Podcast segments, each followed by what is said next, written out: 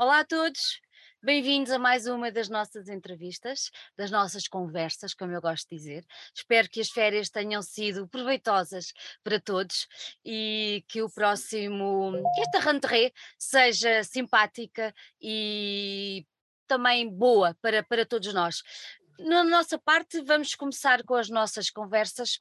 E hoje tenho aqui uma pessoa à minha frente que de certeza que vocês todos conhecem e é um gosto enorme poder tê-lo aqui conosco, não só pela, pelo projeto que nós vamos falar hoje, mas pela.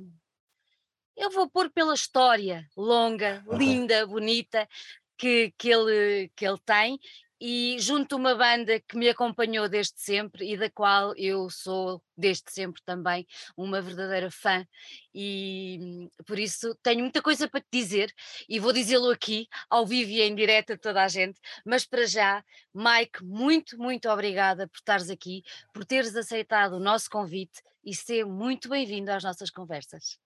Obrigado, prazer é meu estar cá presente e uh, falar de tudo. Falar, falar acima de tudo. Eu sou daquelas pessoas apologistas do a falar é que a gente se entende e, e a falar é que podemos transmitir pensamentos e emoções e, hum, que nos vão na alma e, e, no, nosso, no nosso cérebro, e é através destas conversas que nós gostamos de partilhar uh, aquilo que vocês têm para dizer com quem nos ouve. Eu falei em ti, Mike, Mike Gaspar, um, estás em Portugal já há bastante tempo, tu não nasceste cá, consideras-te mais americano ou português? Acho que sou um bom equilíbrio entre os dois. Uh, acho que tenho meu lado americano bastante vincado, porque foi lá que nasci, né? uhum. os primeiros cheios, as primeiras imagens, os primeiros sentimentos, foi tudo. Quem vem de um país de fora sabe o que é que isso é. Yeah. Uh, e sempre que eu regresso aos Estados Unidos, há certas coisas que me trazem logo de volta à minha infância e é algo que é mesmo muito importante e anda assim comigo. Em Portugal, estou cá desde os 12 anos, é aqui que fiz a minha vida, é aqui que né, a minha adolescência, uh, foi curta a minha adolescência, porque aos 16 anos já estava envolvido num projeto bastante grande, que quando dei para mim tinha 19 anos e já estava cheio de turnés, a viajar pelo mundo fora e a tocar com as bandas que apenas sonhava um dia estar, estar com eles, por isso não tive muita oportunidade, mas foi sempre a acompanhar uma banda portuguesa e a nossa base era sempre Portugal. Uh, e é óbvio que, que amo este país. A minha filha nasceu cá, ela tem seis anos. Adoro ver como ela uh, é, é, muito diferente de mim em algumas coisas, porque ela mesmo nasceu mesmo portuguesa. E há, e há certas coisas dela que, que só faz-me rir, mas só demonstram o quanto importante e único as nossas raízes são. E tenho tanto orgulho olhar para a minha filha e dizer que grande tuga. que grande tuga. Isso é, é, ótimo ter, ter alguém que. É assim, tu chegas a Portugal, primeiro tu chegas a Portugal nos anos 80, por aí, uh, e tu, tu, chegas a Portugal numa altura que uh, nós sempre fomos um país, e somos ainda um país pequenino, comparativamente com a América, sempre fomos muito atrasados. Vamos pôr as coisas de, assim, sem paninhos. Sim, não, não é? Numas, numas coisas sim, noutras não. É exatamente aí que eu queria chegar. Mas quando tu chegas cá, um, tu notaste essa diferença? Ou seja, te sentiste assim, ai, agora saí de um país enorme, parece que vou para a província. Com aspas. Sentiste sim, isso foi... ou não? Ah, óbvio que sim. É.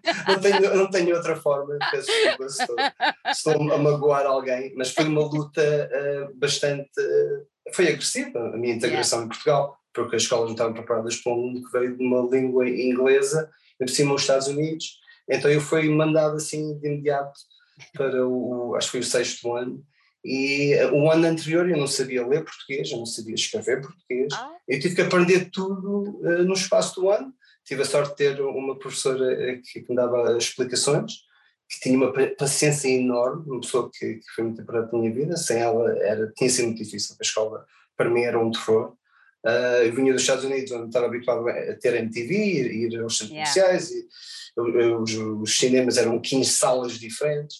Uh, também o meu jogo preferido, o meu desporto preferido era o beisebol, porque era, era mesmo realmente muita coisa. Eu era mesmo uma criança muito americanizada, uh, com os pais que eram imigrantes, mas que tinham uma cultura que eu só via do lado, né, do, do, lado do imigrante. Uh, que também é, é, é, super positivo, claro, mas na altura uma criança de 8, 9 anos que está a procurar um rock, e que, e que pronto, é, era uma comunidade um pouco fora de, de, do que estava habituado. Uh, já, já, já fiz, fiz laços agora muito fortes, especialmente com esse disco, voltando atrás, porque também foi criado à volta de muitos açorianos, então também tenho um, um espaço no coração muito especial para eles, porque era realmente a comunidade mais dominadora naquela área, que estava perto de Boston. Mas realmente ao chegar cá e haver só dois canais, e eu chamava um canal e meio, porque o segundo canal só começava à tarde. Exatamente. Uh, uh, para procurar discos uh, era muito difícil. mas por outro lado havia uma liberdade é que é a diferença. Havia uma liberdade aqui que eu não tinha na América. A América é o país da liberdade, mas na verdade não senti isso. Foi em Portugal, em que nós tínhamos acesso a tudo, né? comunidade muito nova, e podíamos uh, estar na rua até às tantas, a brincar nas ruas, além de tentar aprender a jogar o peão, os berlins, aquilo para mim fazia uma confusão porque eu estava habituado já ao Nintendo e Atari Pá, tudo que era, tudo que era, e depois eu cheguei cá, era, era, era com. Pronto, era por lá a corda, lá o meu tio yeah. tentou me ensinar, mas o facto é que ainda aqui há dias estive com um amigo meu que está em França, uhum. a, gente, a gente parecíamos uns putos, a gente, quando a gente viu uns no mercado, a gente comprou, estávamos em Évora, a gente passou a tarde toda a mandar peões. E é essa parte uh, que eu reconheci que é muito mais importante do que se calhar de outras coisas que tive nos Estados Unidos. Yeah. Uh, agora, infelizmente, não se sente tanto, mas isso em todo o mundo, não é só em Portugal as, todas as crianças, todos os adolescentes de hoje em dia do mundo são, são muito parecidas.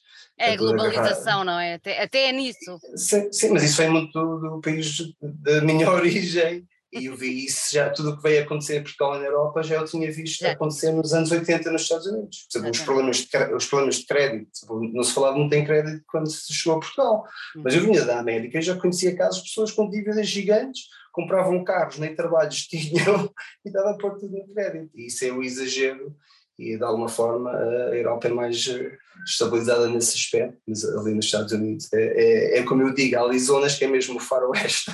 Faroeste, é. olha, uma notícia, uma notícia que saiu a semana passada que eu achei, eu fiquei, quer dizer, estou habituada ao sistema, ao nosso sistema de ensino europeu, não é? Um, e, e, fiquei chocadíssima porque o maior nível de endividamento é o pessoal que quer estudar. E então, então quando começam sim, a vida sim, ativa, sim, não é? Isso, é? isso é o mais comum. Eh, é nos Estados Unidos, comum. quando nós temos, quando nós temos um, filho ou uma filha, a primeira coisa que se faz nos Estados Unidos é começar logo a juntar dinheiro para a universidade. Yeah. Eu, eu, tenho muita família nos Estados Unidos, eu tenho duas sobrinhas do meu irmão mais velho que passaram pela faculdade. Se, se eu disser os números, assustam-se. E, é, e, é, e é exatamente quer dizer isso. E não é só os estudantes, os pilotos, há montes de tipo de, de empresas que pedem os empréstimos e depois demora anos a, pagar de volta. Mas os, os Estados Unidos vivem muito disso, né? Yeah. Acho que é o maior lucro que tem é realmente o crédito, mas há certas eh, situações em que é impossível de sair dela. Sim, né? dela, não é? É, é por isso que há uma zona na América que é realmente privilegiada. Uhum. Eu, considero-me um pouco isso porque eu venho de Massachusetts, Massachusetts. Uh, e para mim se me dissessem uh, os, uh, os Estados Unidos é o melhor sítio do mundo, eu dizia logo sim, mas até eu ter feito uma turnê inteira e ter passado por quase 50 estados. E perceberes a diferença, não é? Ou conhecer a diferença e o choque é de estado para estado em certas zonas, então aí o, o meu American Dream foi por ali abaixo. E, não, é e, o, e, o mais, e, o, mais, o mais engraçado é, por exemplo, quando ganhou, quando ganhou o Trump, toda a gente ficou, ai, mas como é que é possível aquele país? E era o que eu dizia, aquele país não é Nova York, aquele país não é a lei. Não, é, e, mesmo, muito. Sim, sim, e mesmo essas cidades têm problemas gigantes. Nova York tem, tem 250 a 400 mil pessoas a viver nas ruas. Yeah, é horrível. Tem, só, só, e, e é, porquê? Porque normalmente o turista vê o bom Nova York. Exatamente. Quem mora lá e quem vive lá sabe perfeitamente que há zonas que nenhum turista vai ver. E até evitam de, oh, né, de mostrar. Exato. Ninguém, ninguém, quer ver uh, né, o, lado, o lado mau, o, lado que, que, que seja, mas não é só, só é o espalhado pelos. O que me choca mais é quando sai para o Midwest ou, yeah. ou zonas como Portland, que é tudo à volta da família, né, é uma terra de lenhadores, é aqueles é. filmes que a gente vê, é tudo para si. É e quando se chega lá, o, o, pronto, todos os males também já lá chegaram. E, já lá e é, é, super decadente. Eu, já, eu vi em primeira mão e várias vezes. E várias então, vezes várias vezes, porque quando está na estrada, especialmente neste tipo de música, eh, muitas vezes os clubes eh, nem sempre ficam nas melhores zonas. Não ficam, não ficam no centro. eu tive muitos familiares a visitar e me dizendo, pai, eu nunca vim aqui. eu, depois eh, mas agora ficas a conhecer algo de novo. Claro.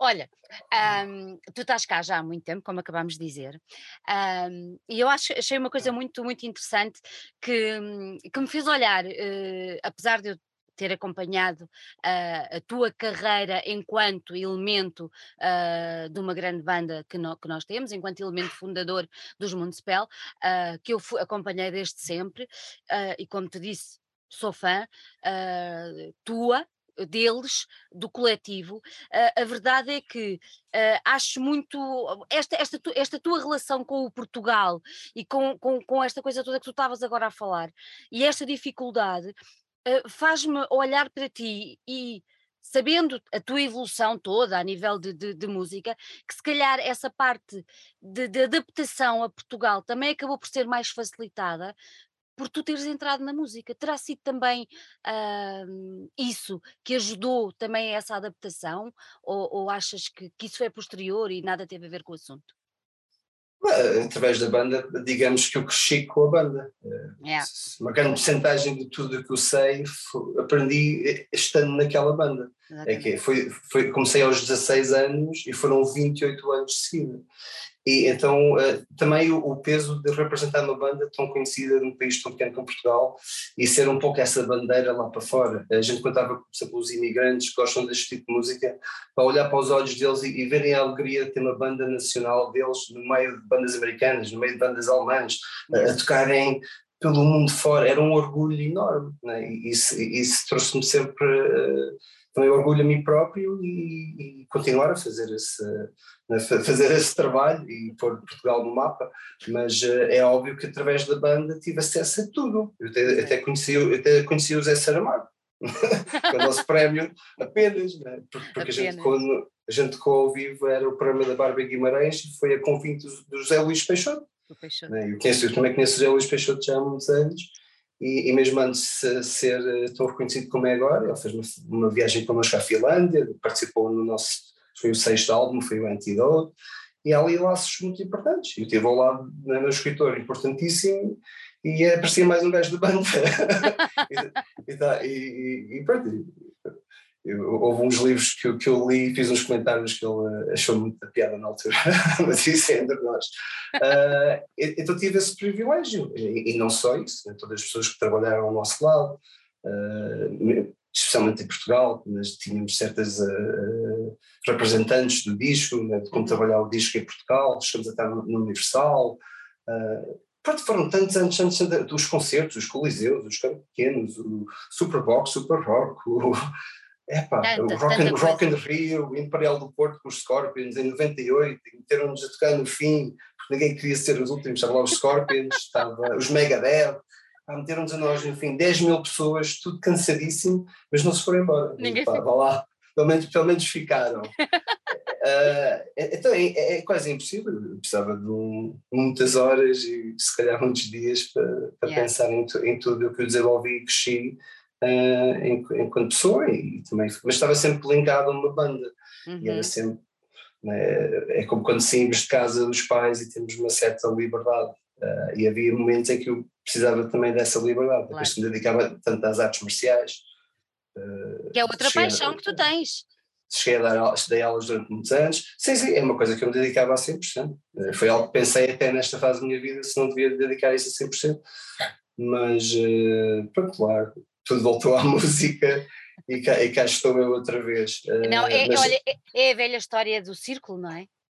Sim, sim, eu, estou a reviver muito uh, os meus 30 anos atrás uh, e tentar fazer desta vez tudo da melhor forma e evitar certos. Há sempre erros pelo caminho, há sempre uhum. dificuldades pelo caminho, Uh, mas às vezes também isso é o que faz uma banda, isso é o que faz claro. boa música. Se fosse sempre tudo feliz, acho que tinha dificuldade em escrever um disco.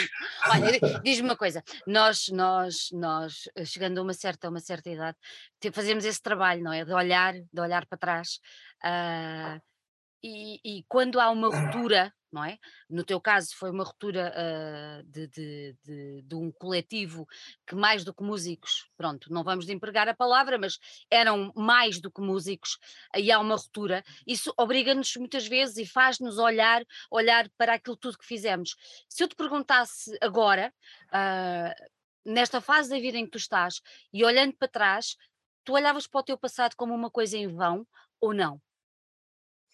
Nunca, porque só a quantidade de pessoas que conhecia, as pessoas que toquei, eh, as vidas que mudei, as pessoas que se conheceram com a minha música e casaram-se e têm filhos agora, nada disso tinha acontecido. Exatamente. Então eu nunca poderei dizer isso, porque eu tenho um respeito enorme pelo público, tenho um respeito enorme pelas pessoas que me acompanharam e que me puseram na posição onde tive durante aqueles anos todos e que iam aos concertos, né? isso é o maior apoio. Uh, se há certas coisas que podia ter feito de outra forma, claro, né? a gente olha sempre para trás, podia ter voltado para os Estados Unidos, podia ter feito outra banda lá, sei lá, mas era sempre, mas era sempre para mim era já, já, que vim para cá, agora vou cá ficar. uh, e, e, e, é um orgulho poder, sendo um baterista uh, nascido nos Estados Unidos, já com esse sonho de ser baterista da América e, e ser, estar na primeira banda que o consegue em Portugal, yeah. isso para mim foi sempre muito marcante. E através dessa carreira aprendi tudo o que sei hoje. E tudo o que sei hoje apliquei agora neste novo neste projeto, novo. no Seven Storm, e estou a tentar levar uh, outras quatro pessoas a passar pelas experiências que eu passei, as aventuras que passei uh, da melhor forma possível, porque também uh, quando eu comecei tinha, a primeira turnê que fiz tinha 18 anos, ninguém tem 18 anos neste momento, acho que ninguém está, tá disposto a fazer uma turnê de dois meses dentro de uma carrinha, dormir pois, dentro da carrinha durante, durante aquele tempo todo, ia, ia conduzir, ia viajar, e na altura das fronteiras na Europa. É verdade, que não era nada do que é como é hoje em dia, ninguém nada. imagina. Horas e horas para entrar na Polónia, na República Checa, e, e no inverno. eu, qual é que eu estava habituado porque foi criado em Boston, mas a maior parte da banda estava habituada a, tanto frio e a, e a, tanta neve. E é mesmo. Eh, é terrível. Estão, estão naqueles tempos. Estão, estão, Era complicado. As condições, a, yeah. comida. A, a Europa mudou muito. Assim que eu vou à Polónia agora, eh, fico sempre boca aberta, porque é aquilo evoluiu de uma forma incrível e, e, é tudo fantástico. E as pessoas merecem, porque eles são super trabalhadores é e passaram, passaram por algo que acho que os portugueses nunca passaram, não daquela forma. Não e, daquela forma. E nos anos 90 havia essas cicatrizes todas e essas marcas todas por, por toda a Europa. Eh, porque se pensarmos bem, a primeira turnê que fiz foi em 95, o muro tinha, acabado, tinha, tinha acabado em 89. Exatamente. As pessoas, as, pessoas ainda estavam muitas. Quando se fala em atraso em Portugal, não esqueçam. Quando cheguei à Polónia e outros países, a Roménia, eh, todo ali o oeste, Bulgária, Sérvia? Hoje em dia, os sérvios, temos amigos sérvios que ainda precisam de autorização para sair da Sérvia. Pronto, é, são, são vidas muito mais complexas que às vezes a gente aqui esquece. Nós imaginamos, e, não é? E, e um do, né, dos propósitos muito de ter né, tanto o nosso país neste disco também é para nós reconhecermos a sorte que temos de estar aqui, do país que temos. Acho que é importante às vezes uh, lembrar-nos disso. Eu, eu, eu sei, se calhar bem demais, porque eu estava sempre na estrada Exatamente. e eu queria, eu queria voltar para casa. Exatamente, é isso mesmo. Queria, queria, queria, estar aqui, mas como tudo, é como eu digo, este é astronauta, pronto, vai ser um bocado difícil, tens que ir até. Para a América. Ias, ias para a América, e vais para a China, vais para a Rússia.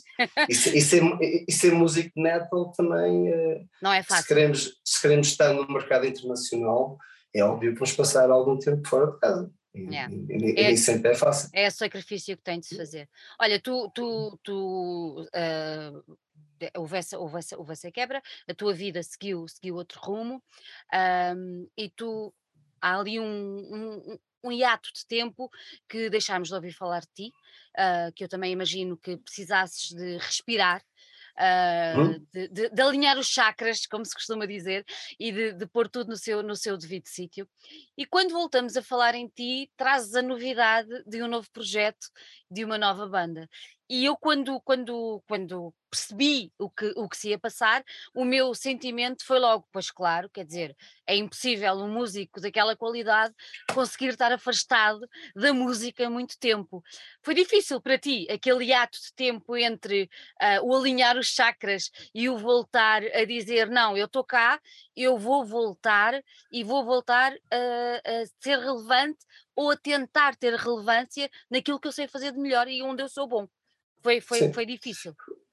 Difícil foi, é óbvio. Uh, muito que está à volta do disco é mesmo, é mesmo esse, esse sentimento de estarmos perdidos, sem sabermos o, o rumo devemos seguir, uh, qual é o caminho, uh, um pouco como no mar, né? a gente não vê a costa. Yeah, andar a navegar.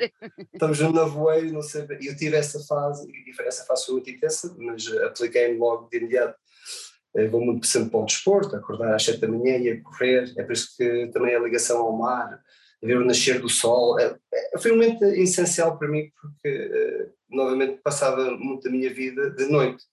Eu chegava a acordar se calhar às duas da tarde, cheguei a acordar às oito da noite, porque a gente tocava, depois muitas vezes era, né, quando se deita, estamos quatro da manhã, cinco da manhã, seis da manhã, eh, havia noites nem se deitavam.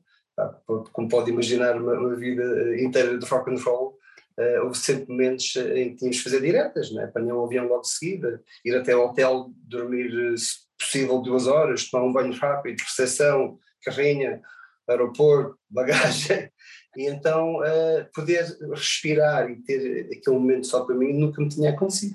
Eu, eu até pensei nisso, eu não tive um verão em que não tivesse nada marcado há quase 30 anos, desde que começou a minha carreira. Nunca tive uma pausa, nunca houve um ano que a banda parasse. Aliás, acho que nem um mês já alguma vez parou. Uh, e consegui refletir imenso e também, obviamente, recuperar a energia, estava uh, muito gasto, um, demasiadamente gasto, talvez. E, um, e tudo começou um passo lento, passo a passo, em que um amigo meu me disse: Mike, não posso desistir, vai tudo correr bem, tenho os músicos perfeitos para ti. Foi que juntei-me com o Josh, o Ben e, e, o Butch. Fizemos um primeiro ensaio sem o Rest, sem o vocalista, porque ainda não estava. Não, não os conhecias? Ou já os conhecias antes? Só, só o Ben não conhecia, mas o Josh e o Butch uh, já conhecia, que eles tinham umas uhum. bandas covers com esse meu amigo. Uh, já os conhecia há uns bons anos, mas como os conheço agora, não os conhecia. Agora temos realmente uma relação intensa. Estes dois anos fez mesmo o, o tempo necessário para a gente ter uma química forte e que, e que tenha toda a confiança para subir ao palco com eles. Já tivemos a primeira experiência, fizemos os acústicos da FNAC, yeah. não foi, não foi com, né, com a massa toda eh, que queremos entregar, mas foi de uma forma genuína uh, e sentimental que tocou o público e correu super bem, muito melhor do que alguma vez uh, estava a imaginar. Uh, por isso agora é o próximo passo. Mas em todo esse processo foi, foi só um jam, a gente está numa uhum. sala, vamos numa sala, isso foi há, há quase dois anos atrás, há dois anos atrás mais ou menos, e eu não tocava bateria há seis meses, porque isto também foi durante a altura da pandemia. Da pandemia, também, mesmo, é que foi engraçado, é que isto tudo aconteceu, mas também eu não ia tocar, mas também ninguém ia tocar. Estava tudo, estava tudo em pé de igualdade. Por isso, quando parou, parou para todos. Porque eu pensei, olha, não, isto parou para todos, não parou para mim, olha, é assim. Uh, e depois foi voltar a. Né, quando sentei atrás de bateria e mal comecei a tocar, e eu comecei a ouvir a guitarra elétrica e sentir o espírito de banda novamente, numa sala. É óbvio que a primeira coisa que veio à minha mente foi que estúpido, como é que alguma vez pensaste que nunca mais ias tocar na tua vida? Uh, e, foi, e foi ali que a gente começou a, a ganhar essa química. Esse primeiro ensaio correu muito bem. Uh, depois uh, tentamos arranjar um local ensaio porque sabia que tínhamos de ter o nosso próprio espaço, se íamos lá isto a sério, para podermos compor e trabalhar juntos, sempre que quiséssemos, as horas que quiséssemos. E só foi passado uns meses que o Rez liga-me, uh, manda uma mensagem, que eu não conhecia, e oferece o seu talento em qualquer coisa que eu tivesse envolvido. E ele não sabia que eu já estava a preparar uma banda. Ninguém ah, ele não sabia? Ah. Ninguém sabia, porque isto foi, isto foi depois do comunicado de, da minha saída. Uhum. Uh, e eu, na altura, uh, não conseguia pensar em voz, nem sabia em que direção queria ir, nem sabia se havia alguém em Portugal com a capacidade que eu queria, é o que estava habituado. Exatamente. Uh, então queria só mesmo concentrar-me na música e, e, e, com os detalhes todos, o tempo necessário para, ter um esqueleto, né, uma base, uma raiz. Para mim isso é muito importante, porque depois eh, tudo o resto vamos montando como um baralho de cartas. Yeah. Essa base não tiver bem feita, vai cair tudo. Então isso, é, isso foi uma preocupação enorme minha.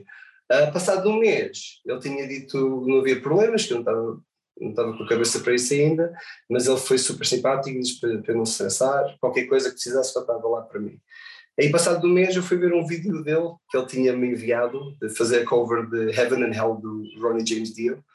Um, Bem, cheguei, a voz dele é incrível. Eu nem queria acreditar que, como é que eu, na altura, um mês antes, não disse logo: epá, temos que logo uh, temos que experimentar este vocalista, ele tem uma voz eh, impressionante. E, a dicção em, inglês dicção. também. Isso também era importante para mim. O sendo americano, a minha mulher também foi criada em Brooklyn, então somos, somos ambos americanos. Uh, ela também portuguesa, claro. Uh, situações diferentes que a minha, que ela foi para lá com 4 anos, nasceu cá. Mas estamos, ao contrário. Cá, ao contrário, exatamente. Estamos cá, mas estamos os dois agora a viver. E, já, e já, estamos quase há, há 20 anos. Uh, o engraçado é que conheci a minha mulher em New Jersey, no festival de Metal. Ai, que maravilha! Ser, depois estamos, fomos mesmo feitos um, um para o outro. uh, é depois que a nossa, depois que a nossa filha se calhar tem energia a mais, não sei. É, é, é, é, bem possível. E agora, já possível. Me, eu, eu já me perdi. Não perdeste nada. Então, olha, vamos, eu vou-te vou, vou -te buscar para o pé de mim outra vez e para te fazer uma pergunta. Tu uh, anuncias o, a banda numa data importantíssima para, para o nosso país, sim, sim. Uh, no dia 25 de Abril. Porquê, porquê quiseste fazer isso? Houve eh, alguma é, intenção ou, ou coincidiu? É, são, são muitas mensagens ao mesmo tempo, mas acho que a mensagem mais importante é não ignorarmos né, o privilégio que é ter liberdade. Yeah. Eu quando penso em música e no metal, eu viajei para muitos países, então países uh, islâmicos, uh, é complicado. A gente tinha fãs que vinham do Irão de propósito para nos ver na Turquia, em Istambul.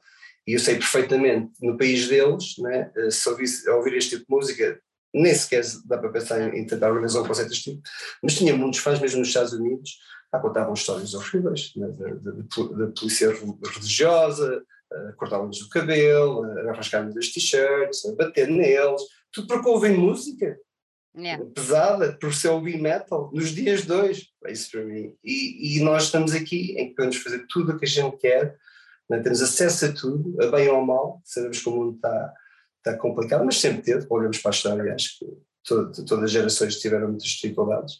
E, uh, e no entanto a gente queixa-se. e, e, e, para mim foi essencial uh, poder num dia desses também mostrar uh, essa liberdade e eu recordar aos portugueses, porque também nos anos 70, quando tivemos a ditadura, foram os primeiros concertos que, que começaram a aparecer em Portugal. Eu sei do, exemplo, o meu sogro fala-me sempre do concerto que era dos Genesis, Exatamente. no Dramático Cascais, e o ambiente que se viveu, e, e, esse espírito, uh, pelo menos a minha intenção, é que as pessoas não o percam.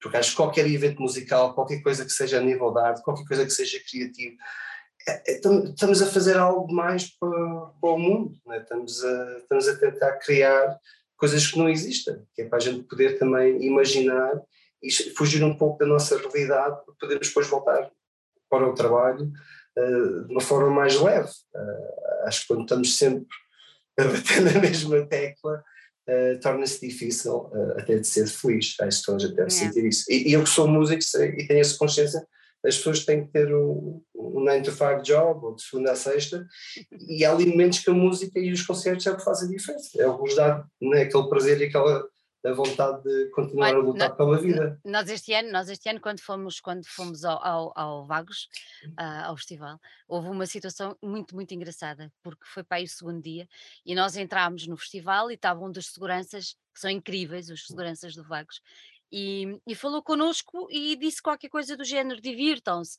E eu, ah não, mas vamos divertir e não sei o quê. E ele olha para mim e diz-me assim, pois, é que a maior parte das pessoas vê-vos entrar todos aqui e pensa que vocês são os grandes malucos. E eu já disse a toda a gente, eu já disse a toda a gente, não, não, a malta lá fora tem outras vidas. Aqui somos todos iguais, tudo para a música, para divertir, mas há essa ideia mesmo de que não, é, somos todos uns estoinos, não, não sei não. não é? E não é nada assim, quer dizer, as pessoas têm que perceber é, que. Se é ao contrário. É exatamente é nossa, o contrário. A nossa, a nossa libertação. É, é, como também estou estando ligado ao desporto e às artes marciais também é um pouco igual, quando a gente faz um treino, quando a gente faz um PT, a gente faz, sei lá, pessoas que fazem boxe, jiu-jitsu, não interessa. Yeah. Uh, essa explosão de energia é necessária, porque claro, a gente não sim. pode a gente não pode explodir com tudo o que está acumulado na pessoa e, ou no sítio errado. Não, aí, acaba, aí acaba problemas. Aí. E quem vive, e vive a música vive como algo concentrado que nos dá uma certa alegria e a gente pode descarregar. Então no metal pá, yeah. não há nada melhor para descarregar. Não é, eu não ouço só metal, eu sou um, um Exatamente. Dead Can eu adoro era, era, era mesmo isso aí que eu tinha a dizer porque eu, das, das, do que eu li, não é? Sobre as influências agora para a banda, sai-me assim os Dead Convence e eu pensei, meu Deus! eu sou já, já, eles são incríveis. Já, também eu desde os meus 16 anos, foi sempre yeah. uma coisa que me acompanhou, achei a banda sonora um pouco da minha vida. Yeah. Uh, mas coisas mais tarde, comecei também a ouvir, por exemplo, o Johnny Cash, quando fez uhum. o as produções com o Rick Rubin, uh, essa dor que ele transmite na voz, tudo o que ele passou, a vida dele, uh, tocou-me imenso, mas mais tarde na minha vida, não, foi, não era nunca grande fã de Johnny Cash, uh, se calhar por também ter sido dos Estados Unidos muito novo, não apanhei, que naquela fase era muito hard rock, era Motley Crue, Van Halen, Bon Jovi, Cinderella, coisa mais pesada que conhecia era Iron Maiden, Metallica, uh, mas ao chegar a Portugal é ficou tudo muito mais pesadão. Mas eh, em todos os festivais que foi pelo mundo, os do metal são os mais seguros. Eh, eu toquei no, no Hellfest em 2019, estavam 80 mil pessoas e eu, eu vi dois polícias uh, e foi porque calhou, que eles estavam a virar uma esquina e apanhei assim de lado, senão nem os tinha visto. Porque os próprios seguranças em muitos eventos também são fãs deste estilo de música. Yeah, Isso é faz um, isso faz uma diferença enorme, porque nós compreendemos. É? Nós, a gente, quando vê uma, um, adolescente, ou uma vez vi um senhor de 70 e tal anos da Bélgica fazer mosh, era o dia de anos dele, ele dava uma forma, uma barba branca enorme, uma forma incrível. Quem estava a tocar até parou o concerto para dar os parabéns ao senhor. Fantástico. É todos os dias que se vê isso, mas quando se vê isso a acontecer, eh, quem percebe e gosta de música eh, vai lá para ajudar, ter certeza, né? Yeah. Soleja acima de tudo, mas não vai ficar a pensar lá, olha lá, olha o que está a fazer, vou já lá né, bater nele. Hum, pronto, não, isso não funciona. Isso não, não funciona. funciona. Não é assim, uh, e aprendi muito isso realmente com os conselhos lá fora. Quando se lida com milhares e milhares de pessoas, uh, seja não está bem organizado, pode haver problemas sérios, e dentro do método, e, das coisas, e dos estilos mais agressivos, é onde eu sempre a maior preocupação e melhor segurança. E, e o bem-estar, não é? Felicidade. Muita. Andamos sempre com um sorriso no rosto, é incrível. Anda tudo contente, uns com os outros. Temos que fazer um metal, um metal world. É, é yeah. é, a minha, é a minha ideia, fazer uma cidade é, só é? metal, com passos para entrar. Nosso cartão de cidadão é um passo, ei, ei, ei, estava tá, feito. Está feito, eu alinho, eu alinho, fica já aqui definido. Tá, tá. Mike, nunca olha, sabe. nunca sabe, diz-me uma coisa, o, porquê o nome de Seven Storm? Tempestade, Seven? Sim, sim. O, o, o Storm vem muito uh, de mim, porque hum. o, a minha, o meu alcunha já é Mike Storm há quase 20 anos ou mais. Uhum. Mas realmente a tempestade é, é, é, a vida que nós passamos, é as dificuldades da vida que estamos a ultrapassar, as tempestades que acontecem quando mal sabemos. Né? Toda a gente que tenha família, amigos. Yeah.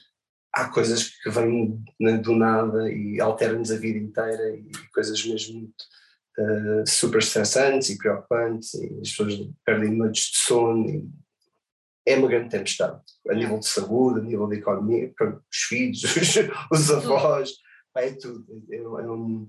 Agora, como é que a gente lida com isso? Né? Vamos nos deixar aqui na tempestade e deixar que a tempestade nos leva? Aí entra o Seven. O Seven é a iluminação, é, é, é a direção à luz e é muita espiritualidade que nós temos dentro de nós que eu não quero que nunca se perca. Uh, e o sete para muitas uh, religiões uh, representa também o, o, o, lado espiritual e não o lado físico. Né? E, e, como eu tento descrever, é que há muitas pessoas que têm tudo o que podiam sonhar: o melhor carro, a melhor casa, as melhores férias, mas por dentro continuam infelizes.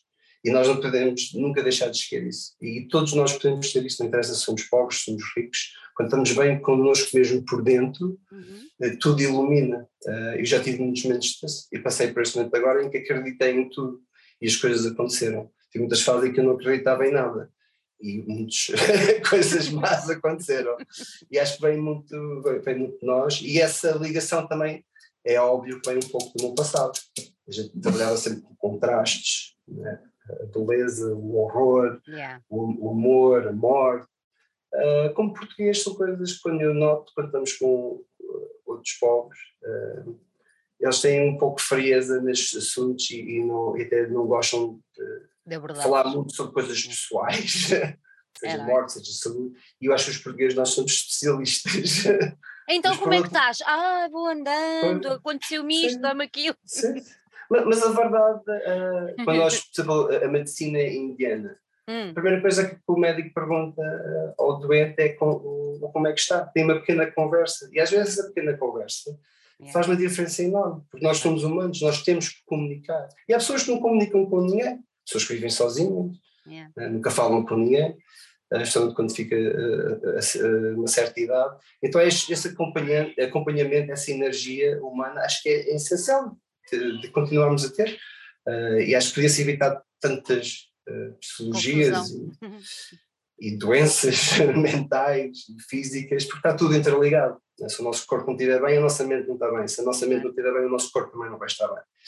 Então, para mim, esta banda representa tudo isso e tem muito a ver com a minha filosofia de própria de vida. Não é, não é à toa que eu estou ligado às artes marciais, estou ligado à música. Eu, eu, gosto realmente de ver, ver, as coisas a acontecer uh, e as pessoas a, a beber da, da fonte, que seja uhum. de, de uma inspiração né, que, que, que, não, parem. Né, que, eu, eu, digo isto porque também tenho que dizer isto de mim próprio, como é óbvio. Quando eu sempre me senti melhor ao ajudar aos outros porque sinto que estou a ajudar a mim. Exatamente, é isso mesmo, é que é isso mesmo. O sentimento de bem-estar é tão grande é a velha história do eu gosto mais, no meu caso, gosto mais de dar presentes do que os receber, porque a felicidade que eu vejo na cara da outra pessoa é tão Sim. grande, pode ser a coisa mais pequenina, mínima, mas só o facto de, epá, lembraste de mim e a surpresa claro. com que a pessoa fica é tão, é, é muito bonita. É. Olha, é, é. diz, diz, diz. É, pronto, já que estavas a tocar nesse assunto, é o que eu vejo com, com esta banda. Porque uhum. o que é que eles podia dar em toda essa experiência? Isso. É, quando, quando a gente assinou um contrato com uma editora internacional com uma experiência incrível, que era a antiga editora da Nuclear Blast, mais de 30 anos de experiência, uh, adorarem a nossa música, dizerem que iam fazer tudo o que fosse possível, uh, verem a cara deles ao receber o primeiro vinil, né? acho que tirando eu, sou o único tive vinis com os meus lançamentos. Ou que estava habituado a ter lançamentos com, yeah. com editoras desse género. Uh, então sempre que havia um passo, uh, ver essa alegria, esse brilhar nos olhos deles, as coisas a acontecerem, só que depois torna-se um monstro. Agora é sempre mais, mais, mais. É, mas, isso, mas, isso é, mas isso é o ser humano, Maico. O ser sim, humano é sim, é mesmo sim. assim já vi isto tudo a acontecer e é natural. e, e, e, espero bem que se mantenha essa euforia e essa vontade, que é para quando a gente tocar pela primeira vez a série, dia 8 de outubro, uh, caso vai, haja uma, vai, uma pequena vai, explosão. Para, é isso, vai ser, vai ser para arrebentar. Olha, vamos falar um bocadinho do, do, do, do disco. Uh, como é que foi todo o processo de criação? Uh, tu tens os teus, os teus, teus companheiros, mas como é que como é que houve repartição? Como é que quem escreveu? Quem conta-me tudo. Uh, como estava a dizer há pouco, eu tentei trazer muito o meu método de trabalho dos uhum. 30 anos à banda. Uhum. E há certas coisas que, que nós fazíamos, tentei transpor, é, é de formas diferentes, pessoas diferentes, claro. uh, temos, temos idades diferentes. A minha sorte foi eles confiarem em mim e a acompanharem a minha loucura, porque nesse primeiro ano houve muita loucura nas ideias, uh, mas, mas estava cheio, é? eu estava com, uh, uma dedicação uh, fora do normal, extraordinária, para fazer este, este, disco. Mas essencialmente era estarmos juntos e manter essa química e criar todas as partes com a presença humana. Hoje em dia utiliza-se muito os computadores, manda-se os files, ouve-se as músicas, e eu queria evitar isso ao máximo, eu queria tentar trazer o sentimento dos anos 90 o máximo possível. Uh, para mim, uma boa música começa sempre com um bom riff, né? uma boa linha de guitarra, e isso foi algo que a gente trabalhou em termos, digamos, seleção uh, das melhores partes. Depois usávamos a, a gravarmos os ensaios, no dia a seguir, foi a fase em que eu andava a acordar às 7 da manhã, estava constantemente a, ouvir as músicas, e aí trocávamos mensagens por WhatsApp a, a, falar sobre as músicas. E isso acho também foi muito importante, porque dava para uh, esclarecer certas ideias, que é para quando a gente estivéssemos juntos, porque também não tínhamos muito, muito tempo, era dedicarmos apenas à música. Uh, mais tarde, uh, ao trazer o Rails, né, foi diferente, já ao conhecer a voz dele, conhecer as capacidades dele, já deu para criar outras camas e, e outros espaços, foi o caso da Haunted Sea, a primeira música que fizemos juntos. Então, há ali muitas partes épicas que, que, uhum. que, eu tentei criar, mesmo de propósito, para a voz. E quando eu estou a criar música, e quando eu estava a criar música com eles, a minha visão é sempre a pensar no público, é sempre a pensar eh, qual seria a reação ao vivo. Foi sempre assim que vivi, foi sempre assim que gostei de fazer músicas, a manter a emoção o mais importante possível. Uh, e digamos, acho nesta banda, né, claro, claro que também compus, mas acho que sou mais um coach, um coach. ou, ou, um treinador, porque o mais. A bateria foi a última coisa que eu me preocupei neste disco. A minha uhum. preocupação era, era, tirar o melhor partido de cada um, contar o, o que cada um está mais confortável e o que pode trazer. Mas depois, claro que há as influências e há a direção musical, e isso foi muito persistente em gostar muito da música que fez parte da minha vida, mesmo bandas que influenciaram a minha ex-banda e que foram tão importantes. Então tive de fazer todo esse caminho histórico com a, com a banda. Uh, e ajudou imenso, porque eles, né, houve bandas mais modernas, e esse, esse misto uh, de, do meu old school e da minha experiência, uh, até coisas mais extremas, black metal e death metal, funcionou muito bem, trazendo alguma coisa refrescante, porque é isso que tenho visto muito nas reviews, especialmente pessoas da, da minha idade, mais velho, que eles gostam porque sentem né, aqueles laços dos anos 90, mas é inovador, é diferente. Uh, e tentei manter sempre o álbum o mais próximo às nossas raízes, ou meter a guitarra portuguesa, uhum. manter, isso, foi, isso foi muito importante, uh, violoncelo, há, há pelo menos duas músicas de violoncelo pelo Walter Freitas, também uh, trabalhei com ele no passado quando fizemos o acústico da Sombra, uhum. uh, e, e pronto, são pessoas que estiveram sempre disponíveis para mim, e agradeço imenso. Também tive a Patrícia Andrade a cantar, aquela a Sarpanet, que é uma introdução da Gods of Babylon, também tinha um pensamento que era uh, plantar sementes para um futuro melhor, uh, como nos tempos dos pagões, uh, paganismo, a gente queríamos que a terra fosse fértil, então havia, havia rituais, havia cânticos, então eu queria criar algo que fosse assim, né, mas nosso, então por isso que juntar a guitarra portuguesa, e acho que aquilo deu uma inspiração e a de alguma forma uma lavagem uh, de espírito para começarmos uh, como deve ser. E foi, foi muito importante essa música. Então tudo o que se meteu e foi-se metendo foi muito próximo uh, em termos de ideias e de, e de meu coração. E quando estávamos a fazer as músicas era o que eu dizia sempre à banda, isto não pode parecer algo que é um exercício ou técnico, uhum. o, o, tem que vibrar com, o teu, com a tua alma, a música tem que vibrar, e isso para mim é sempre o mais essencial e combinamos isso desde o início. A música tinha que ser metal, emocional e, uh, e o mais poderoso possível. tu falaste aí já nos concertos, nós vamos revelar, falar um bocadinho lá mais para a frente sobre o concerto, mas agora fiquei com uma curiosidade. Vamos ter isso tudo em cima do palco? Sim, isso é hoje em dia com, é, é, é tocado, né? trazer o violacionista, trazer a Patrícia, isso é, é, complicado. A gente usa backing tracks, que era coisa que também já fazia com, com a minha ex-banda. Mas como são pequenos elementos, yeah. ah, claro, se, se, eu pudesse um dia, uh, com que a banda crescesse e houvesse logística uh, para fazer uma produção dessas, claro, já fiz, ah, já fiz no passado, mas era, claro. eram concertos especiais. Era, e eu estou a começar agora, eu quero entregar toda essa sonoridade ao máximo, da melhor qualidade possível, com obviamente as condições que temos, uhum. porque isto é mesmo, não começar do zero, mas é, é quase. É quase. Pelo menos na, mas agora com os resultados já não posso dizer isso, porque a primeira semana entramos para o segundo lugar no top nacional. Ora bem, exatamente. Não sei como é que isso aconteceu, ainda por cima com. Porque de uma banda que se pouco se conhece ainda em Portugal, mas foi um apoio enorme do, do público e dos fãs e amigos meus. E, eu, acho, gente, eu acho que já, já havia muitas pessoas ansiosas para perceber o que, é que, o que é que aí vinha e que já estavam com saudades tuas. Sim, senti muito isso. É, toda a razão deste projeto é a vossa culpa.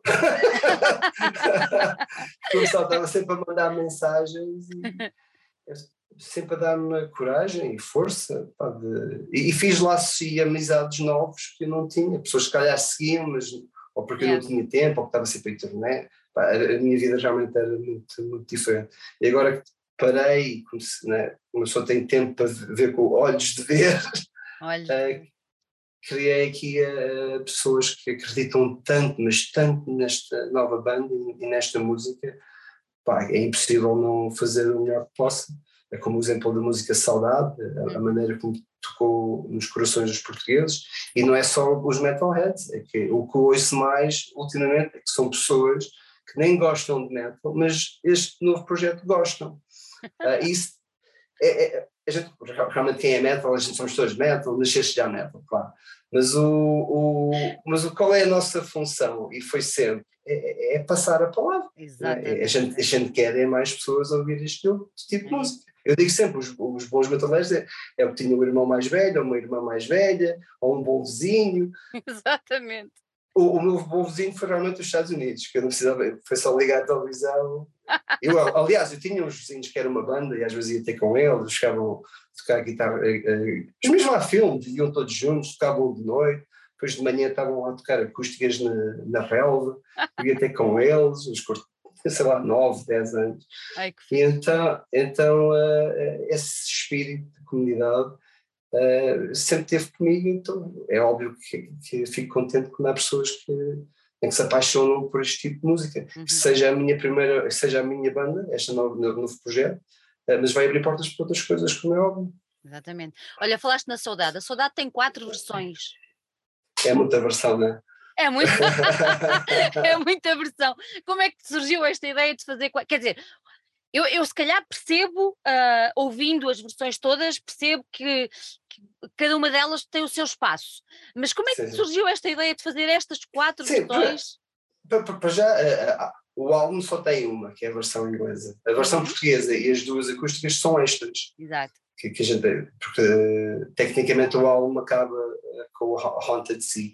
E neste projeto é, foi muito um sentimento de dar, eu queria dar mais.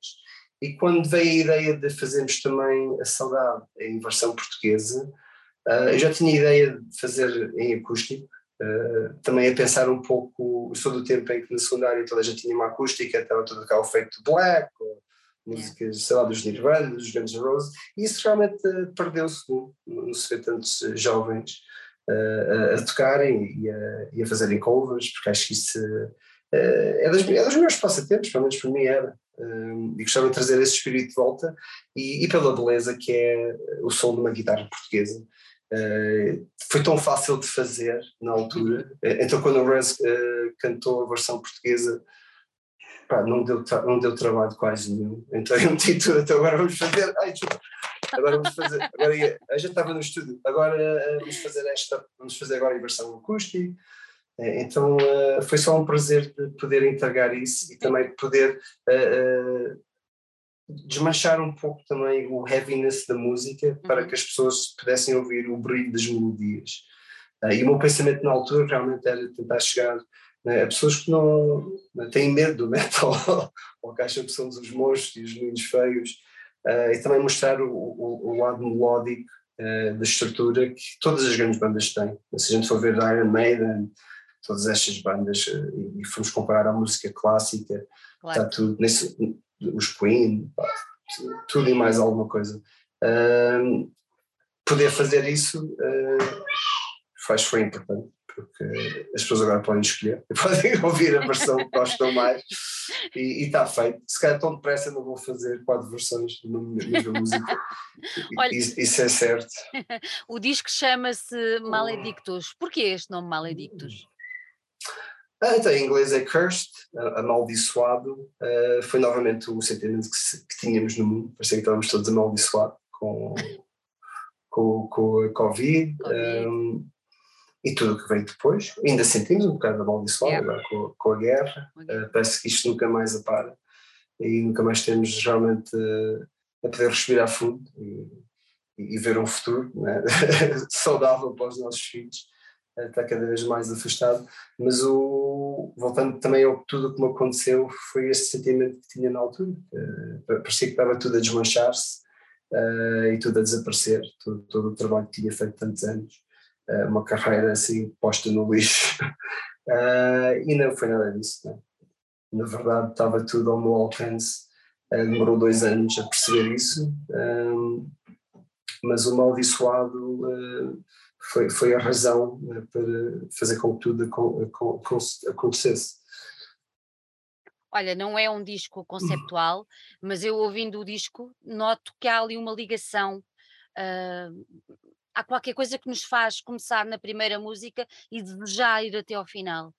Uh, vocês, quando, quando uhum. criaram o disco e quando tiveram a gravá-lo, sentiram essa, essa ligação entre as músicas ou é alguma coisa que eu própria é que estou a retirar este sentimento do, do disco? Não, eu, não todas as músicas, eh, o posicionamento delas, as uhum. ligações, foi, foi tudo pensado, yeah. uh, mas, mas isso fiz no fim. Uh, primeiro que concentrei-me em todas as músicas, tirando a Sarconet e a Gods of Babylon, que elas ligam. Aliás, elas eram uma música, mas assim ia ficar com 9 minutos e tal, então eu decidi uh, fazer como se fosse uma intro, que era para, para, para, quem está a passar no CD ou no Spotify, uhum. pronto, possa ter. Uh, e agir, é porque só ouvir uma versão em loop, aquilo também é, é bastante terapêutico. Uh, e dá para usar ao vivo. Estou ansioso para, para que as pessoas ouçam. Aliás, já fizemos nas FNACs e funciona muito bem. Um, que é que eu estava a dizer agora? Agora já me esqueci outra vez. Ah, as ligações. As ligações. Isso, isso, isso é normalmente é um trabalho que, que, quando estamos habituados a fazer discos que a gente pensa no fim. Depois eu queria realmente que as pessoas tivessem a experiência de ouvir um álbum de princípio ao fim, como nós fazíamos antigamente. Exatamente. Hoje em dia só ouvimos singles. Então, isso era uma preocupação que eu tinha desde o início. Uh, então, como as músicas ligam, os tempos, Pronto, foi tudo pensado, até foi feito uh, muito rapidamente. Uh, eu, quando sugeri o alinhamento, toda a gente concordou logo, e, uh, e, e inclusive o produtor, que é o Tomate, que é dinamarquês, que trabalha com ele já há muitos anos. E foi tudo, tudo o que eu dizia, toda a gente dizia que sim. E às tantas já não sabia se estava só a dizer que sim porque era eu ou, ou se tinha alguma razão naquilo que estava a fazer. Mas agora, agora, agora já percebeste que é uma razão, não é? Sim, sim tenho que é, ouvir mais os meus instintos, talvez. Uh, durante, Olha, pois. Durante muitos anos tinha assim umas dores de barriga e não percebia porquê, que as coisas, algo não estava certo. Eu com a música sou muito assim, eu não consigo descrever exatamente como é que isto tudo aconteceu. Uhum. Mas se há alguma coisa que eu sinto que não está bem, eu, aí eu nem consigo, nem consigo falar, aí começo a gritar. É. Porque tenho mesmo aquele sentimento e, e, e muitas vezes eu não, se calhar não, não percebia ou, ou pensava que se calhar tivesse errado e felizmente pus tudo à prova em tudo o que acredito, toda, toda a música que, que me acompanhou, Santos todos, pá, fiz torneios com as maiores bandas do mundo, acompanhei, influenciei as maiores bandas do mundo. Também, exatamente. Há, há uma lista de bandas finlandesas que começaram a ouvir a minha banda, há uma banda que é os Rim, quando se esta já estávamos em torneio com Typo Negative e, uh, e o Valo tinha só 16 anos e ele deu-nos a demo do, dos Rim. A gente, claro, olhou para a demo e, é pá, o que é isto? Era o Villavalo. Uh, dos, dos, artistas maiores da Finlândia que mais discos vendeu. E depois já tivemos com ele mais tarde, tivemos no Fendvox e ele estava a fazer um disco lá e, e apenas tinha lá o produtor que gravou o Slippery When Wet dos Bon Jovi. Mas pronto, é, só, pois, é assim, é assim a vida. A, a, a, minha vida foi toda assim. Às vezes, quando eu contava histórias, às vezes sentia que eu estava a mentir. As pessoas olhavam para mim como se eu estivesse a mentir. E eu às tantas vezes, mas eu não tenho culpa, foi foi o que aconteceu. ou quando fiz a primeira parte dos Kiss, ou sei lá, yeah. há tantos anos. quando conheci o Marlon Manson no meu backstage, ele estava no meu backstage em 96 e ele é queria nos ver a tocar ao vivo. Eu estava em torneio com o Antichrist Superstar e os Type Negative eram gigantes na altura. Exato. E eu, te, eu tenho fotos deles todos, né, a antiga, de rol, deixa-me mandar mesmo imprimir. Um, e, uh, e dei uma garrafa de vinho do Porto português para o Marlon Manson. Porque nós tínhamos uma promoção na altura da uhum. We're Religious e, e uh, oferecemos aos jornalistas e, e, quem fosse assim mais importante, uh, distribuidores. Por acaso resultou muito bem. Acho que esse disco realmente vendeu por causa do vinho do Porto. Olha, Mike, diz-me uma coisa. Toda, toda, toda. Hum, nós olhando, olhando para a banda e vendo os vídeos e as fotografias e, e tudo mais, uh, percebe-se que há ali um cuidado com a estética, não é? Uh, há ali um cuidado. Exato, há ali um cuidado com a estética. E eu gostava que me falasse um bocadinho dessa estética e depois me explicasses também um bocadinho da capa. Ah, porque é assim, é assim, olhando para vocês, não é? Uh, as, primeiras, as primeiras fotografias que eu vi de vocês, eu percebi qual era a estética mais ou menos. Mas depois quando eu vejo a capa do disco, eu pensei, epá, não tem nada a ver com aquilo que eu estava à espera. Uhum. Percebeste o que eu estou a dizer? Pronto. E agora queria que me, explica, que me explicasse um bocadinho aquela coisa do, do negro, não estava à espera tanta cor na capa. Ah, tanta cor, mas tinha que ter Casa do Mar. Pronto, é isso, é isso mesmo que eu gostava que tu agora nos explicasses. Toda essa estética que está à volta da banda e, e depois a estética da própria capa, do disco e tudo mais, fala-me um bocadinho como é que isso surgiu na tua cabeça e tudo isso. Para já tem a ver um pouco também com o estilo que eu já tinha. Né? Yep. Há uma coisa que não acontecia muito nos Estados Unidos, que, é, tornava-se até às vezes chato. Lá mais uma daquelas histórias. Mas toda a gente, quando via nos Estados Unidos, dizia que parecia um pirata, um Jack, Jack Sparrow. Jack Sparrow. Eu tenho isso, eu, tira, eu cheguei a tirar fotos e dar autógrafos, não pela banda, mas porque era parecido com o Jack Sparrow dos Estados Unidos. Eu estou em Las Vegas, eles pensavam que fazia parte do, havia lá o, o, o, Treasure Island, eles tinham um espetáculo de piratas em que lutavam, tem dois barcos gigantes com uma grua por baixo. Eles pensavam que eu fazia parte do espetáculo, não fazia parte do espetáculo. Mas, eh, mas a verdade é que isto é, tem, tem muito a ver com nós que somos do Sul, né? está-nos está no sangue. Né? Yeah. Quando a gente olha para a nossa história, os descobrimentos, o tempo que se passou no mar, as aventuras que se fez, sem saber se alguma vez se ia voltar. Havia homens, havia milhares de homens que iam, voltavam 200 ficavam por ali. Esse sentimento está muito pelo disco, né? a saudade bate muito nisso, que é as pessoas que a gente perde, pessoas que foram e nunca mais voltaram, pensa sempre nos nossos pescadores? A, a, a, pobreza e a dificuldade que eles têm, é. num país né, com tanto mar e tanto peixe. É Pronto, a, a, indústria dá cabo disso tudo e, e, isso é uma coisa que é está muito na nossa alma.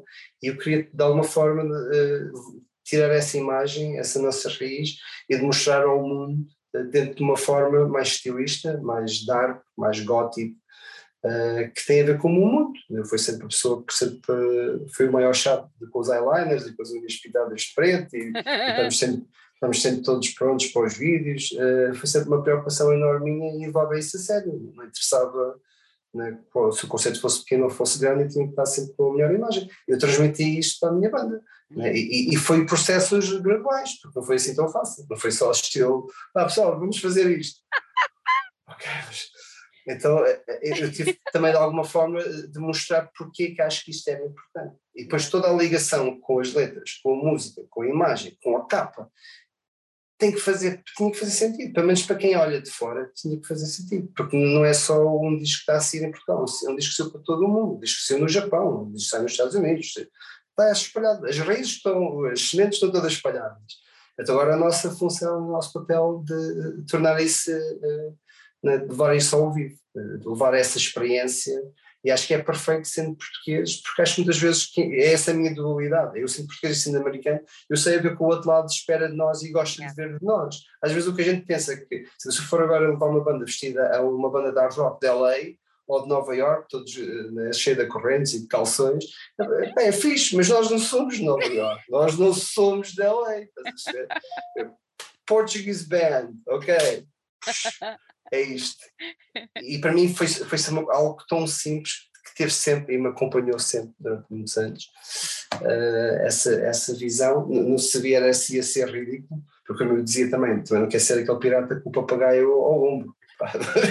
não vamos exagerar, uh, mas queria alguma coisa que fosse histórico, alguma coisa que, que criasse curiosidade para também procurar mais né, uhum. no nosso passado. Quando se fez a capa foi com o Vitor um grande amigo meu que pintou ao óleo, foram uhum. semanas e semanas até com ele, a, a, ver todos os desenhos, todos os sketches dele, foi como ele dizia, nós estávamos a esculpir a, a capa. Ele vai ter um vídeo que, uh, em fast motion, que ah, em, em, breve espero que está disponível, ainda não está, mas mostra realmente o processo, ele explica o processo. E é, e é, é, dentro de um disco é, é, outro mundo e é outro, é louvável toda essa arte, outra coisa que se está a perder. Ele próprio diz às vezes quando mostra desenhos, outras pessoas ficam, Ei, como é que fizeste isso? estamos, né, estamos a perder novamente. E estamos, uh, ele também é grande fã de metal, como óbvio, e também me apoiou desde o início. E mal ouviu a música, deu-me um monte de confiança. Mais que a gente ama a nossa música, já não sabe Claro. Se passa da, da porta, vou estar agora a dizer agora só sou eu, eu, Mike, não sei quantos, disco vai vender milhões. Não é assim. Eu nunca disse nada disso à, minha banda, nunca prometi nada.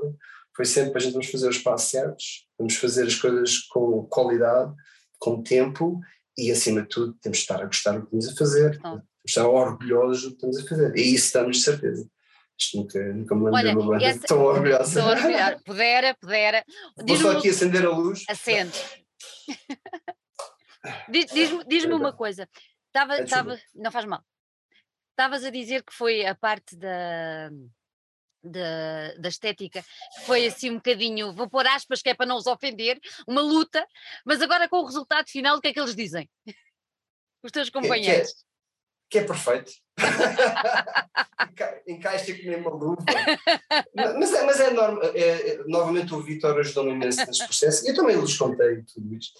Que era, eh, ele tinha que dizer que eu tinha que ter calma, porque realmente toda a experiência que eu tive não, não é normal para ninguém, quanto mais vim de Portugal.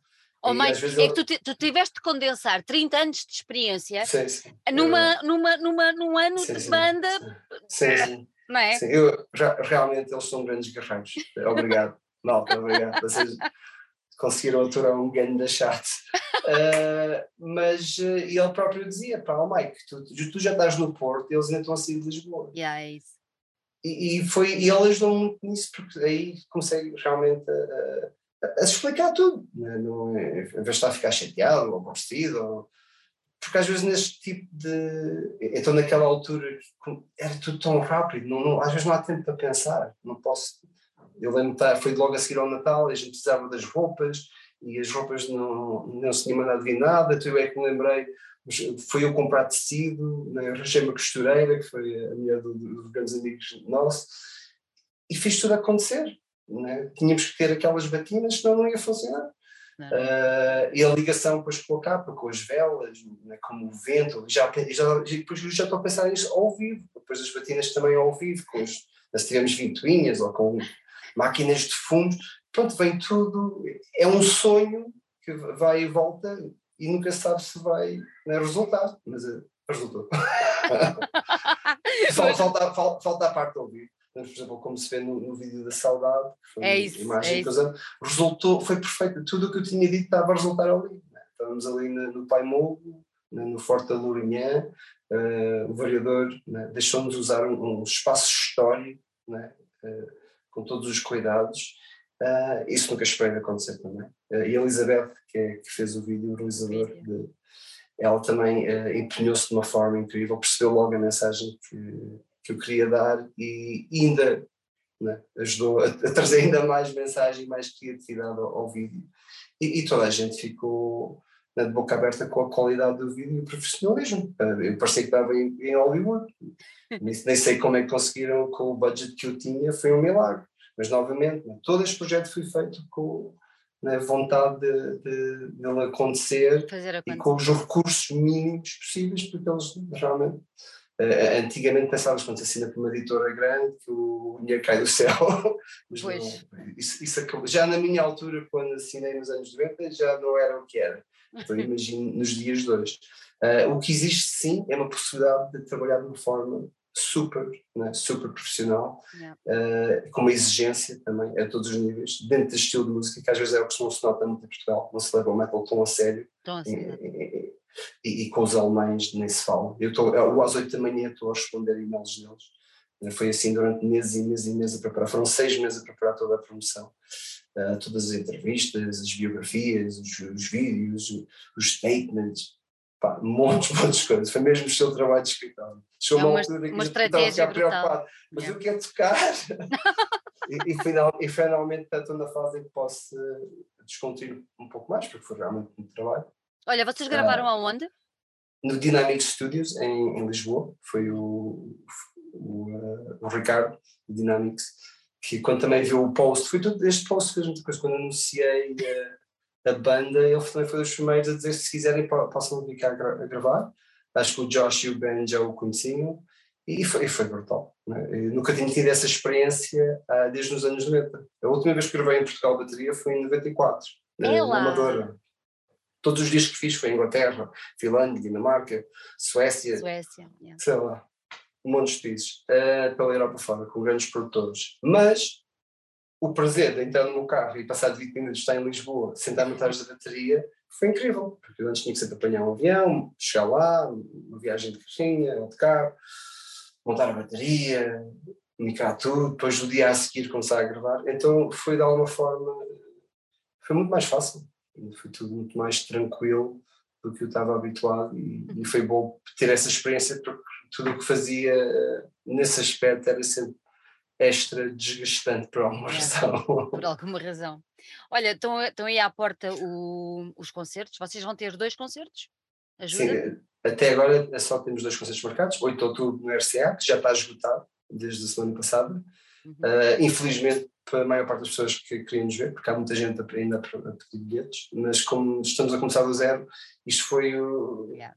foi a mandar para o ar, né? marcar pelo menos um clube né? para ver qual é realmente o interesse. Eu posso até ter o melhor disco do mundo, mas isso não quer dizer nada. Claro. Né? As pessoas ainda não me viram ao vivo, não têm uma confiança na banda, então não sabíamos o que íamos acontecer.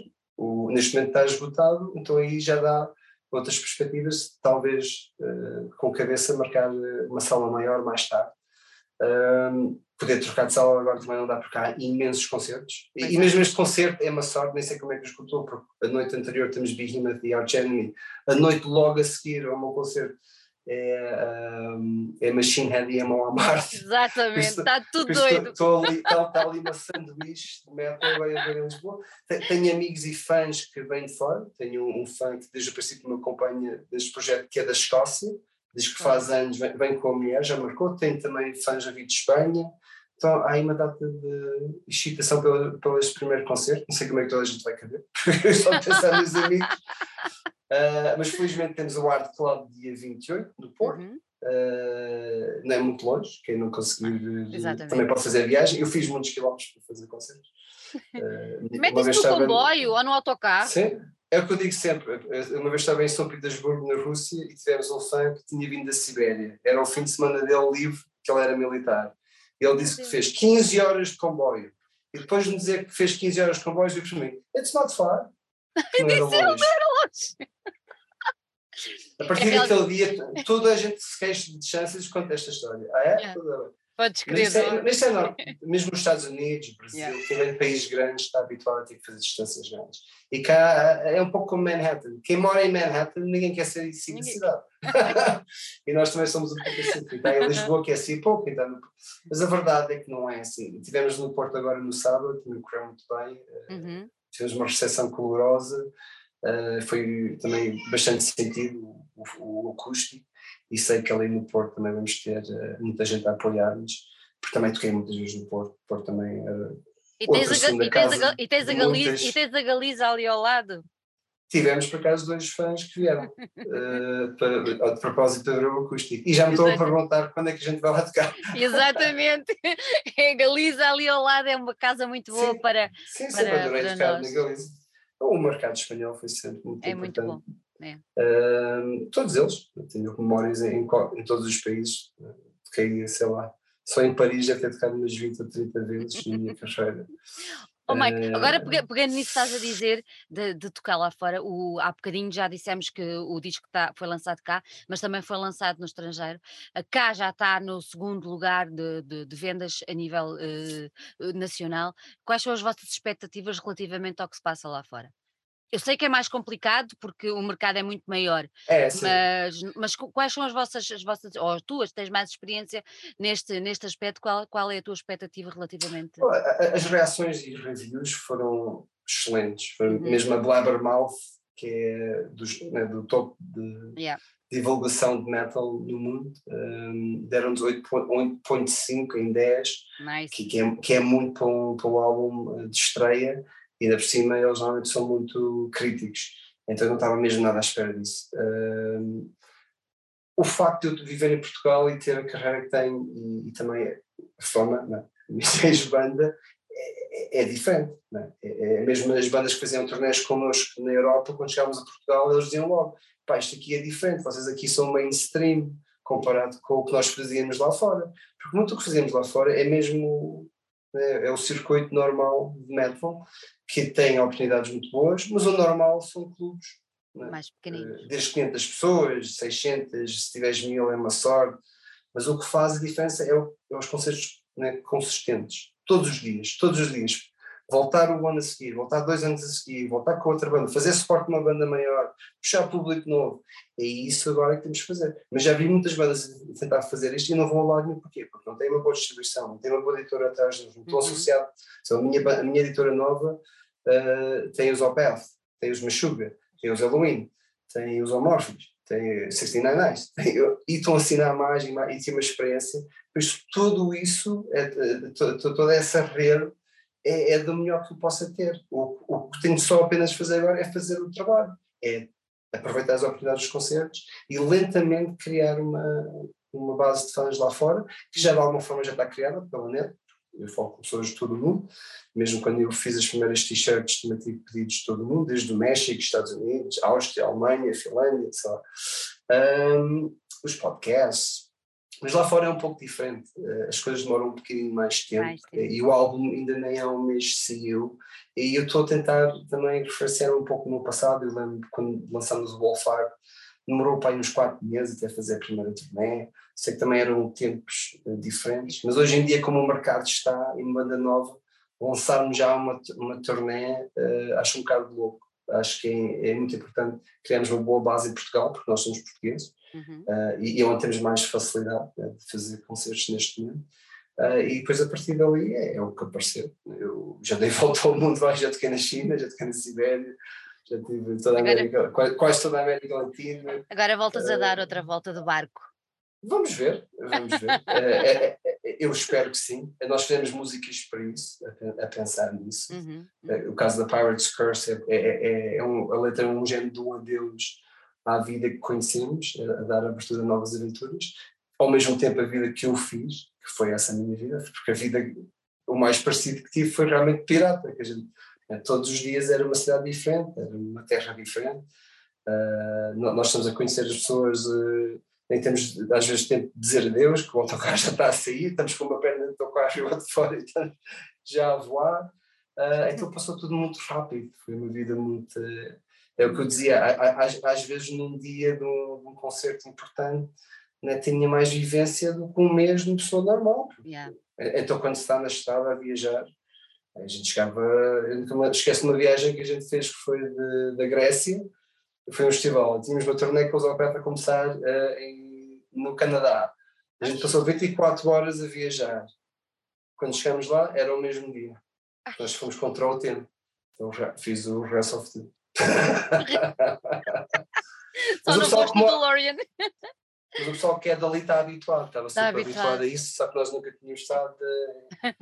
Era Edmonton, Calgary, a tocar em Saskatchewan, que fica mesmo no meio do Canadá. E depois conheces pessoas incríveis, pessoas de Nova Escócia, a voarem de propósito para ver um concerto. Porque, e estas pessoas têm que, têm que voar e ver o concerto. Para ir ver o concerto. Estamos a falar, estamos a falar de distâncias tem sempre estas uh, histórias de pessoas que vivem em zonas isoladas, mas não deixam de, quando puderem, quando na banda gostam. Uma vez conheci, também estava nos Estados Unidos, um, um senhor que vivia no Havaí, foi de propósito o Havaí para os Estados Unidos para nos ver, porque o melhor amigo dele era nosso fã e ele respeitava imenso as opiniões dele. Pá, isto é incrível. Espetacular. Uh, o que as pessoas fazem pela música. É, bonito, é, isso, é? é isso que eu, que, eu, que eu tento transportar e yeah. passar para as próximas gerações. Espero é. que isso continue. Senão o Lemmy lá em cima também ficar muito chateado. não vai, não vai, porque isto vai continuar. Olha, o que é, o que, é, o que, é que podemos esperar desses concertos? Ah, vai, muito nervosismo, talvez. Não, a, gente tá, já estamos a praticar o set há, há alguns meses. Uhum. Acho que o mais importante é tentar controlar controlar a banda para uh, não nos emocionarmos demasiado, porque estamos muito tempo à espera deste momento. Um, do meu lado, é, é sempre o lado técnico.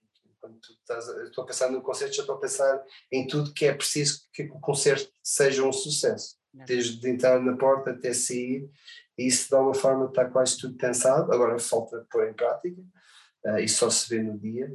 Mas eu como, como estava a dizer, eu estou habituado a gente chegar a venues que mal conhecemos e ter que reorganizar tudo na hora e problemas técnicos e ainda fazer o concerto. Essa, essa paixão, essa emoção não vai faltar para dia 8 e para dia 28, vou fazer tudo da forma como sempre fiz. Uh, novamente, não tenho a logística e os técnicos que tinha antes, mas acho que isso até é importante porque sentes a genuidade daquilo que vamos tentar uh, dar ao público uh, e o mais importante é mesmo a música e, e como isso é transportado para o público da forma que é. O público também está a subir um bocadinho de apoio a nós, porque é o primeiro concerto, estão a confiar em nós e isso é, agradece imenso. E quando se subir ao palco e apagar as luzes, Ui! Aqui, é, é, até ao fim. É até ao fim e ficamos uh, o tempo necessário até tirarmos as fotos todas, autógrafos todos, uh, isso também não vai faltar. Estamos mesmo uh, muito entusiasmados. Acho que vai ser, se calhar, um encontro de família, porque uma grande parte do público já eu conheço, já que, vai, que vai lá estar, famílias também que vão, amigos, muitos amigos que, que não via há anos, voltei a encontrar e estão contentes com este projeto novo. Então acho que vai ser uma celebração incrível não só deste projeto, mas da amizade, né, amizade. De, de, de, tantos anos. Oh Mike, antes de irmos embora, diz-me só uma coisa. Um, já há algum disco, músicas novas aí a fervilhar na tua cabeça? É, isso é quase impossível deixar de fazer. Exato. E, e, a minha vontade é, é, já, é já fazer um segundo álbum. Uh, e a banda também. Uh, eles estão, têm sempre montes de, de ideias, especialmente os nossos guitarristas eles têm sempre muitos riffs, um, mas é o que eu digo a eles, eh, acho que temos mesmo passar por esta experiência primeiro, uhum. sentir o palco, sentir o público, porque tudo isso uh, só vai fazer com que o segundo disco seja ainda melhor. Porque este disco foi muito feito né, uh, dentro de nós mesmos, né, uh, em que ninguém tinha o conhecimento da banda, até parecia um segredo que andávamos a esconder com as restrições para conseguir ensaiar e criar um disco. Uh, agora não, agora é diferente. Agora já temos uma responsabilidade, já temos uh, uh, fãs mesmos que, que, que, adoram este disco e, e não os posso de alguma forma deixar mal. E, e, só quero que o segundo disco ainda seja melhor, ainda tenha mais sucesso. Mas acho que para isso vamos realmente ter que ter as tais aventuras que estamos a falar. Exato. Já esta viagem para o Porto já sinto uma diferença. Porque quando sobe ao palco com alguém, não é só, fazer, não é só tocar as notas a gente tem que ter uma empatia, a gente tem que ter eh, já laços, já temos que ter coisas que passamos, sejam bons, sejam maus, mas passou-se juntos e uhum. ultrapassou-se juntos. E isso traz tanto à música e, eh, e, acho que o público sente isso. Por mais que a gente queira como artistas, a gente, o público não é estúpido. o, a tem que respeitar, porque eles é que vão aos concertos. Yeah. Quantos concertos vi meus? Nenhum. vi nenhum concerto nenhum que eu estava a tocar. Mas o público, é por isso que gostava de sempre uh, de ouvir as opiniões, sejam elas boas, sejam elas más, ouvir um pouco tudo, eh, especialmente com este novo disco. Às vezes há certas coisas que custam a aceitar, coisas que se diz. Pá, gente, às vezes as tantas disso, a gente pensa, já, vamos é desistir tudo, façam vocês melhores. Mas faz parte, não é? Mas isso faz parte e já lidei é. com isso no passado. Exatamente. Um, isso não nos leva a lado nenhum, porque a minha experiência, quando vou a uma Finlândia que tem sei lá quantas bandas por metro quadrado de sucesso, né, renome internacional, sabe uma coisa que eu reparei logo é que são todos amigos, estão-se todos super bem, sejam ex-membros, sejam tenham tocado ou não, uh, ajudam-se uns aos outros, sempre prestáveis. Uh, eu, eu, quando gravei o Darkness Hope na Finlândia, enganaram-se na minha encomenda da bateria mandaram uma bateria jazz e estava ao lado de uma bateria que era do Gas, que era o baterista de voltou assim e foi só um telefonema, o produtor ligou-lhe e ele disse quem, quem era e ele disse logo que sim. E, e, o que é que ele pediu em troca? Uma garrafa de Jack Daniels. e estou a falar de uma bateria de topo de gama da Tama, yeah. com os pratos todos da paste que eu queria para gravar o disco. E é esse tipo, e é uma pessoa que quando vinha cá, ele esteve aqui no Coliseu esgotado há uns anos atrás, ligou-me de imediato, precisava de umas peles. Entre nós, a fama está lá fora. Entre nós somos, uhum. somos músicos, somos bateristas, somos guitarristas, falamos de equipamento, é, é, o que a gente gosta de fazer. Uh, e isso faz uma diferença. Podemos aprender com isso aqui em Portugal, em uh, falar menos, fazer mais. Talvez vamos começar por aí e apoiar mais. Mas nesse aspecto não, não posso me queixar o apoio que tive, vê-se pelo segundo lugar, né, de uma banda que acabou de se estrear e no estilo de música que não é propício a tops e nacional. Se olhares para o top, não há muitas bandas Pois não, não há, não. Então, Olha, viva a música portuguesa e ao metal. Má nada. Gostei muito, muito, muito de ter aqui. Uh, parabéns por este teu regresso em grande. O disco está incrível. Uh, confesso que a saudade entrou no meu coração e já não saiu mais, porque é de facto uma música muito, muito bonita e a voz uh, do Reis é, é incrível. incrível. Por É isso, como a gente faz, quando ele, quando ele toca, a gente faz sempre assim. é incrível. Por isso, parabéns. Obrigado. E todos, todos, todos, todos, ao RCA não, porque já está esgotado, mas ao Porto, ao Art Club, para ver os Seventh Storm. E fiquem atentos às redes sociais, porque depois destes concertos, muito mais virão para acompanharmos a nova banda do nosso querido Mike Gaspar. Mike, mais Obrigado. uma vez, Muito muito agradecido. obrigada e um grande beijinho para ti. E beijinhos também para ti. Obrigado.